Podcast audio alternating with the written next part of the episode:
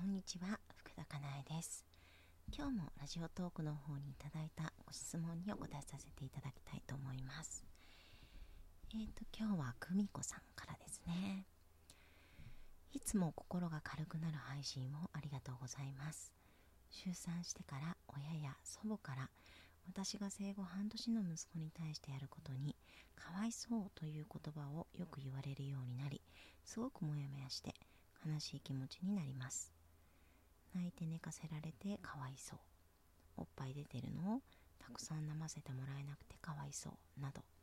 さまざまなことに対して言われます。私は息子に対してやることすべて愛を持って最善な選択をしていると思っています。息子を不幸にしたい。かわいそうなことをしてやろうなんて1ミリも思っていません。母親や祖母も私が頼りなく感じて心配してくれているのは分かりますがすごくモヤモヤして悲しくなりイライラして大好きだった母親や祖母が嫌いになりそうです。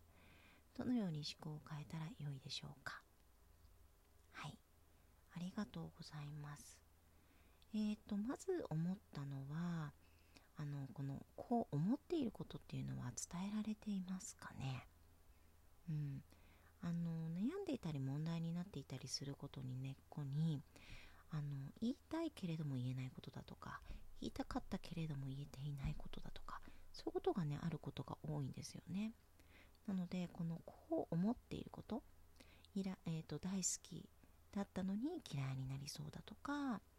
あとこうやって言われることに対してあの心配してくれてるのは分かるんだけれどもすごくモヤモヤするとか、まあ、言ってほしくないだとか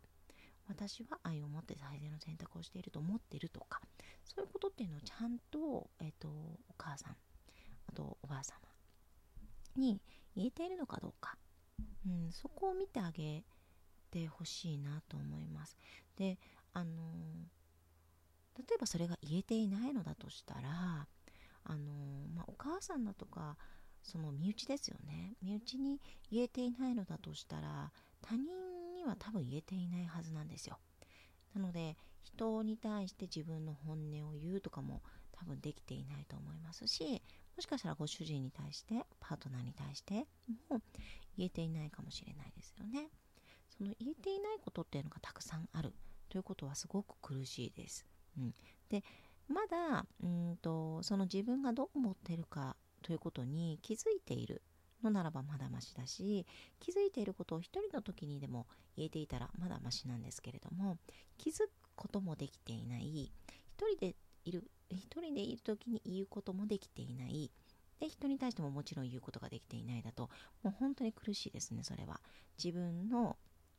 うん、思いっていうのをあのもう花から否定しているということなので。なのであの自分の気持ちに気づいてあげるそして自分が一人の時にでも言わせてあげるできるのならば、えー、その相手に対しても言えるということすごく大事だと思います。うん、で言う時にはやっぱりあの二次感情である怒りよりは一次感情である悲しいとか寂しいとか怖いとかそういうことの方がいいと思いますしもっと言うと愛を持ってその伝えられるというのがやっぱり一番いいですよね。うん、なんかその愛情があるからイライラしている部分もあると思うのでそこが伝えられるといいかなっていうふうには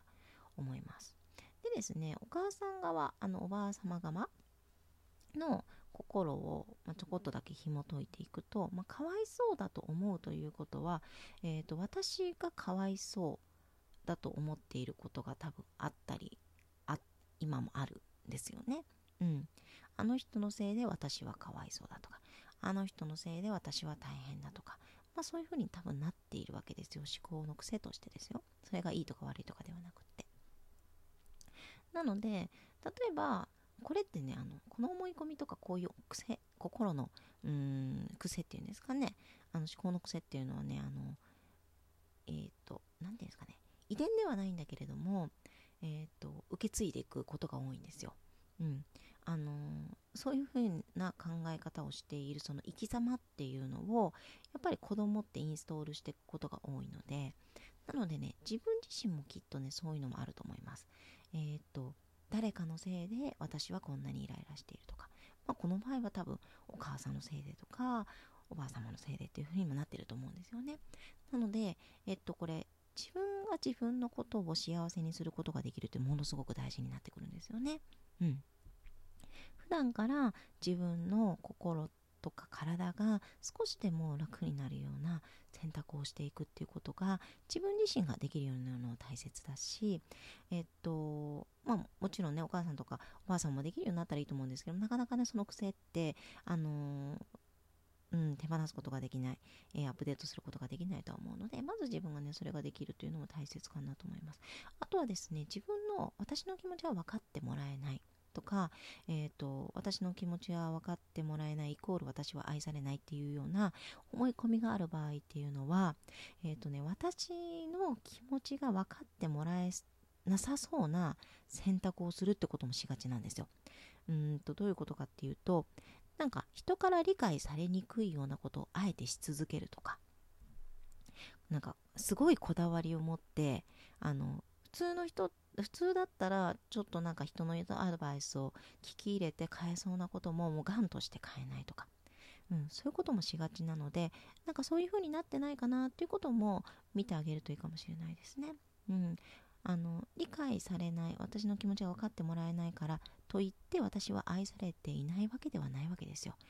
うん、多分その泣いて寝かされてかわいそうとかねおっぱい出てるのたくさん飲ませてもらえなくてかわいそうっていうことをあの言われるということはあのやっぱりお母さんって多分久美子さんをあの育てられている時にこの子は大丈夫かなこの子のことそのこの子にとって最善のことをしているかなってすごく愛情を持ってね多分育ててくれてたからこういう思考になると思うんですよね。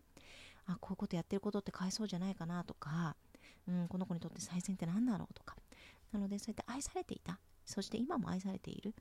ということをやっぱり確認していくこともあの大切なことなのかなというふうに思いますね。多分あの分かっていらっしゃると思うんですけれども。はい。ではありがとうございました。福田かなえでした。